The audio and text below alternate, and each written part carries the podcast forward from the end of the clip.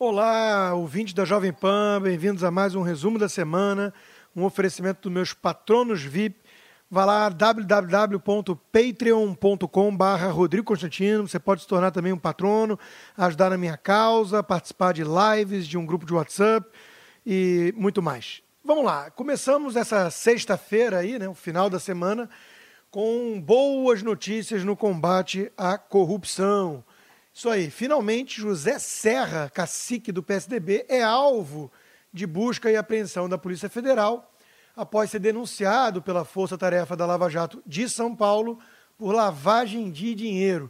De acordo com o Ministério Público Federal, Serra usou o cargo como governador do estado em 2006 e 2007 para receber pagamentos indevidos da, acertou, Odebrecht, sempre ela onipresente, envolvendo obras ali da Rodoanel.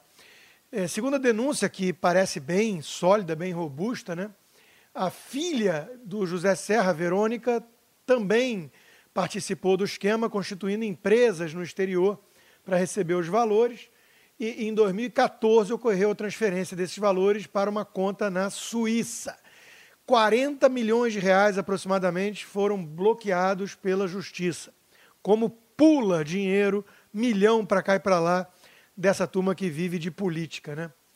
É, veja, a denúncia diz: José Serra e Verônica, entre 2006 e ao menos 2014, ocultaram e dissimularam, por meio de numerosas operações bancárias, a natureza, a origem, a localização e a propriedade de valores sabidamente provenientes de crimes, notadamente de corrupção passiva e ativa, de fraudes à licitação e de cartel, praticando assim atos de lavagem de capitais tipificados. Bom, o documento ainda afirma que, durante o período em que foi prefeito da capital paulista e governador do estado, o Serra manteve uma relação espúria com a Odebrecht, dela solicitando e dela vindo a efetivamente receber, direta e indiretamente, em razão das funções por ele ocupadas, substanciais recursos indevidos. Foram encontrados, segundo a denúncia, numerosas transferências né, para dissimilar a origem dos valores e o Serra estava se fazendo aí de morto, assim como outro cacique tucano, Aécio Neves, tem feito nos últimos meses. A Lava Jato não tinha acabado, a força-tarefa não estava adormecida, pelo visto não, né? Aliás, em entrevista na Jovem Pan nessa quinta, o Deltan Dallagnol disse exatamente isso que a operação continua, mas que como os alvos não são mais tão famosos assim, até porque é difícil barrar o ex-presidente Lula, né? É, não ganham tantos holofotes da mídia. Mas está aí, hoje, a prova viva de que ela continua a operar, felizmente. Né? Agora resta aguardar aí o Sérgio Moro celebrar mais essa importante operação, revoada, que fez os tucanos baterem asas no afã de alçar um voo feito uma águia rumo ao anonimato ou, quem sabe, a Suíça. E por falar em Moro, eu fui ler o trecho grátis da sua nova coluna na revista Cruzoé, né? O Diogo Manati chegou a fazer um apelo um tanto desesperado, né? Vão lá, leiam, é grátis, eu juro que vocês vão gostar. Mas olha, confesso a vocês, não dá, não dá. Ele mistura as manifestações de 2013 dos Black Blocs com as de 2015 e 2016, e faz um alto elogio ao primeiro ano do governo Bolsonaro, mas logo depois alerta né, que com a sua saída não há mais sequer o desejo do governo de seguir reduzindo a criminalidade. Gente, é too much. Né? Diz ele, a energia cívica das grandes manifestações de 2013, 2015 e 2016 parece ter se dissipado ou estar latente. E depois ele vai lá e diz: o governo eleito em 2018 gerou muitas expectativas, prometeu a reforma da Previdência, promoveu, desculpa, né, porque prometeu e entregou, e reduziu a criminalidade violenta no primeiro ano, mas, atualmente, há sérias dúvidas acerca de sua capacidade ou mesmo vontade para promover outras reformas. É mesmo? Tem várias reformas já encaminhadas, aliás, passou o marco do saneamento, né, um importantíssimo marco para atrair capital privado aí para uma população que metade da população brasileira não tem sequer tratamento de esgoto. Mas enfim, eu só lembrei do Moro porque ele anda com um jeito muito tucano de ser, né? Voltando ao caso Serra, que é mais importante, e já que o MPF voltou a lupa na direção aí dos tucanos, fica uma dica aqui. Aproveitem para investigar eventuais transferências de gente do PSDB para um certo movimento aí que se diz liberal, né? Talvez encontrem coisas. Mas é, fica uma dúvida também. Aqueles que condenam, com razão, claro, a aproximação do governo ao tal centrão, querem colocar o que no lugar? É o PSDB? E aí seria pragmatismo republicano ou programático? O partido do Serra, do Aécio? Veja como complica a coisa, né? A política nacional, infelizmente, segue dominada por corruptos. Muitos foram eleitos ou reeleitos. E para governar é preciso engolir sapo. Até a urna filtrar melhor ou a Lava Jato ia eliminando um a um dos restantes. E, aliás, já que o Serra é quase um octogenário e os seus supostos crimes teriam sido cometidos há mais de uma década, será que um dia chegam no bigodudo do MDB? Sonhar não custa, né? E resta torcer também e sonhar para que o caso não fique a cargo de Gilmar Mendes, já que o senador Tucano tem foro privilegiado. O, o Supremo todo já é uma espécie de mãezona nesse aspecto. Né? Vários é, é, acusados ali, várias denúncias é, prescrevem.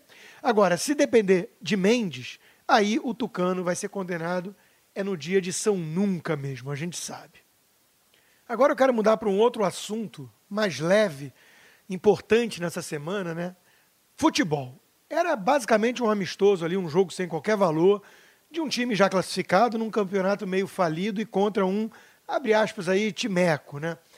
É verdade que havia enorme demanda reprimida após tanto tempo de isolamento social por conta da pandemia e os jogos suspensos. Mas os números da Flá TV no jogo de quarta-feira contra o Boa Vista foram espantosos. A transmissão bateu 14 milhões de visualizações, havia mais de 2 milhões de acessos simultâneos durante o jogo os, os inscritos no canal já passaram de 4 milhões. Foi a maior live esportiva da história do YouTube no mundo e entre as 10 maiores lives em qualquer categoria. É de cair o queixo. Especialmente aí da turma responsável pelo esporte de certa emissora. Né? Não resta dúvida de que essa largada impressionante vai animar a diretoria, não só do Mengão, mas de outros times. E graças a uma decisão por medida provisória do presidente Bolsonaro, os times gozam agora de independência para escolher onde transmitir quando forem os mandantes, que eu acho que é mais justo e é revolucionário. Eu comentei sobre isso no Jornal da Manhã, essa semana também, e veja, o futebol brasileiro movimenta rios de dinheiro. É natural uma disputa acirrada por poder e controle aqui. Mas o que observamos essa semana parece um caminho sem volta. Da mesma forma que as redes sociais trouxeram maior independência política, e agora temos a Parler para também dar mais independência ainda, porque os conservadores vêm sendo perseguidos nas mídias sociais mais famosas, né? O mesmo vale para o esporte. Os intermediários estão tremendo e com razão. Esse é mais um aspecto de destaque para essa diretoria do Flamengo, né, que já tem feito aí um excelente trabalho para organizar as finanças, colocar ordem na bagunça. É, o resultado está sendo mostrado em campo. E, em vez de inveja, os demais times deviam é, mirar no bom exemplo e fazer a lição de casa também. Eu já escrevi um texto há uns meses atrás, com base numa coluna do Fernando Gabeira, no Globo, alegando que o Flamengo é uma espécie de microcosmos do Brasil. Se eles conseguiram ajeitar as coisas lá, então é sinal de que o Brasil tem jeito sim. Uma diretoria profissional, cobrada por um conselho sério e uma torcida apaixonada que deseja resultados concretos. Eis aí uma fórmula que funcionou. E no Brasil nós temos a torcida, nós todos, cidadãos, patriotas, que queremos ver a nação dar certo. A diretoria profissional vai ser a equipe técnica, formada por gente séria, e o conselho vão ser os ministérios todos exigindo ali os resultados o presidente precisa romper com os grupos de interesses que dominavam a cena antes. O Brasil está mudando. Era impensável há alguns anos a Rede Globo perder tanto poder em tão pouco tempo. E para piorar a situação, ela sofreu duas derrotas na Justiça do Rio, o que não tem muitos precedentes. Né? Estamos diante, diante de placas tectônicas em movimento, com uma visível transferência de poder para o povo, melhor representado nas redes sociais do que talvez até na grande mídia. E não por acaso o presidente Bolsonaro quer fazer um plebiscito virtual para a questão aí das fake news. Né? Foi aprovado o PL 2630 no Senado. Eu acho isso uma aberração. É censura, sim, e vai para a Câmara. Eu acho que não passa na Câmara, o presidente também. Agora, se passar, ele já falou que a, a ideia dele é vetar. Mas ele joga para a opinião, para a opinião pública. Né? Ele deixa votarem é, é, num plebiscito virtual. Eu não gosto da ideia de democracia direta. Isso funciona só em cantões ali de Suíça ou então na pequena ágora né, é, é, grega. Todo mundo mais ou menos se conhecia. Não dá muito certo em país com dimensão continental e 200 milhões de habitantes. Mas é interessante, de vez em quando, nem que seja para respaldar o veto, você deixar o povo responder, né? Numa enquete é, eu acho que vale mais até do que Datafolha, isso sem dúvida. E veja, não adianta remar contra essa maré. Ela veio para ficar e varrer aqueles obsoletos que se negam a admitir essa nova realidade.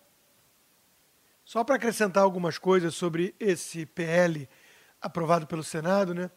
O Benê Barbosa, do movimento que defende há décadas aí o direito inalienável, segunda emenda constitucional americana, né, de cada um ter uma arma para se defender, ele fez uma boa analogia. Ele disse: da mesma forma que o chamado Estatuto do Desarmamento dizia mirar nos criminosos, a lei das fake news diz mirar nas falsas notícias e difamação.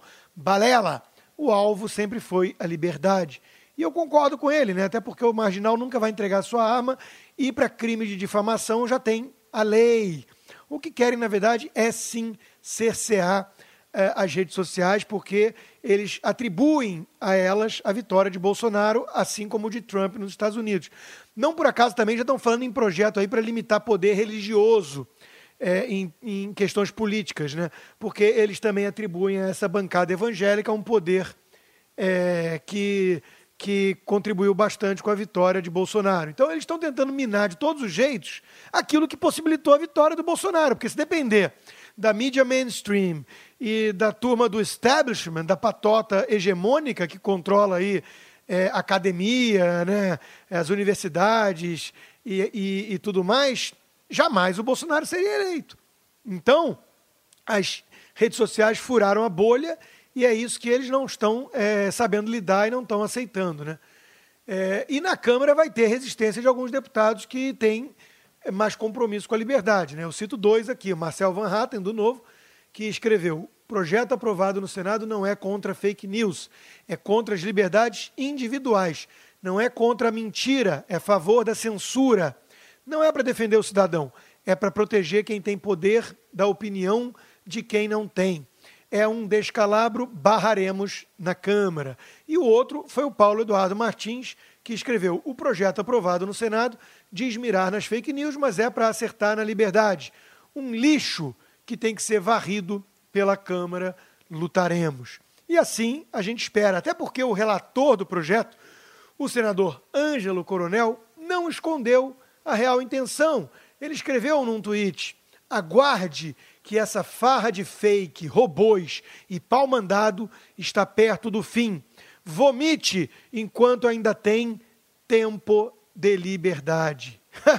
Eis o que temos, né? Tempo de liberdade. E é isso que eles desejam matar. Estão incomodados com a perda do monopólio da narrativa, mas não passarão. Ainda temos a resistência de alguns deputados e, no limite, como eu disse, o veto presidencial. É esse o caminho que restou.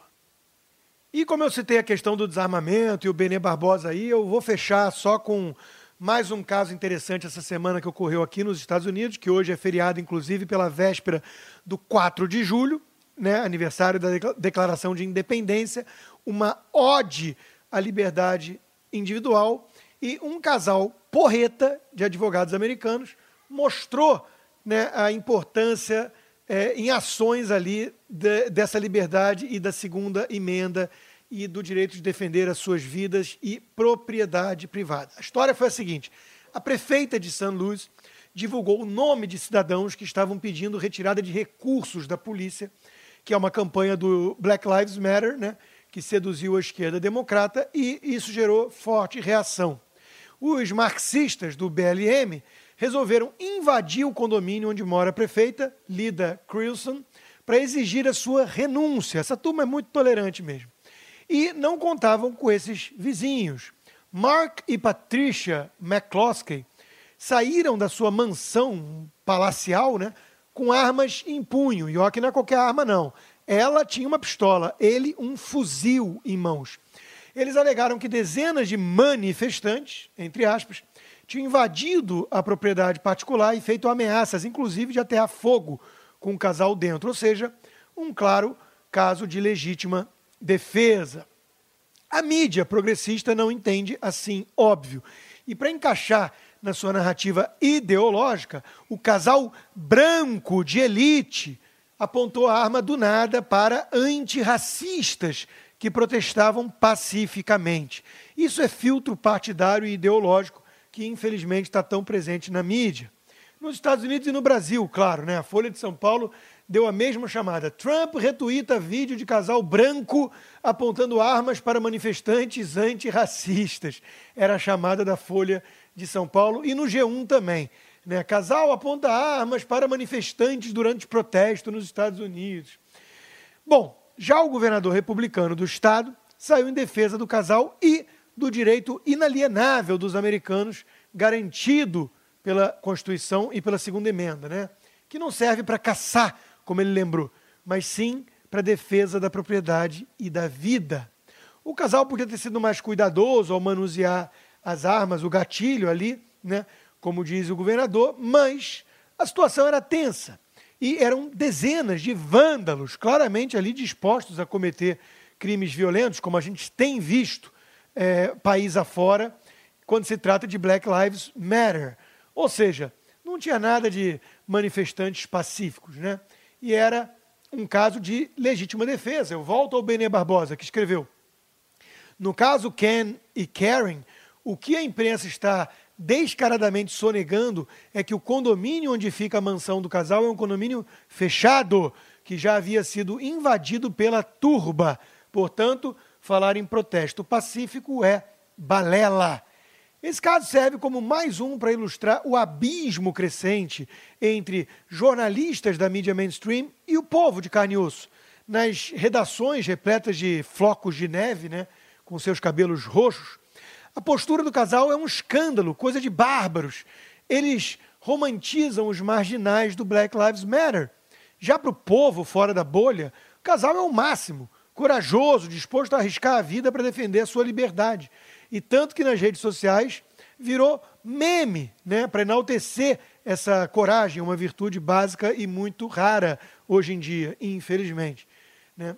A verdade é uma só: os cordeiros, flocos de neve, precisam dos pastores para protegê-los dos lobos, muitos deles vestidos em pele de cordeiro ou então de manifestante antirracista. É isso, meus caros. Muito obrigado pelo apoio fundamental. Um bom fim de semana a todos. E amanhã estarei aqui celebrando não só o 4th of July, grande marco da civilização, como também o meu aniversário. Até semana que vem.